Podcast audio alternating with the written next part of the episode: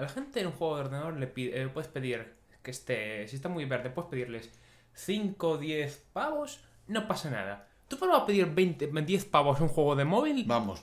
Nadie. Nadie, nadie. Eso, no, no vendes eso. Pero ¿qué pasa? Es- móviles es la plataforma más jugada, pero con diferencia. Si sumas todas las demás, no llegan ni a la mitad.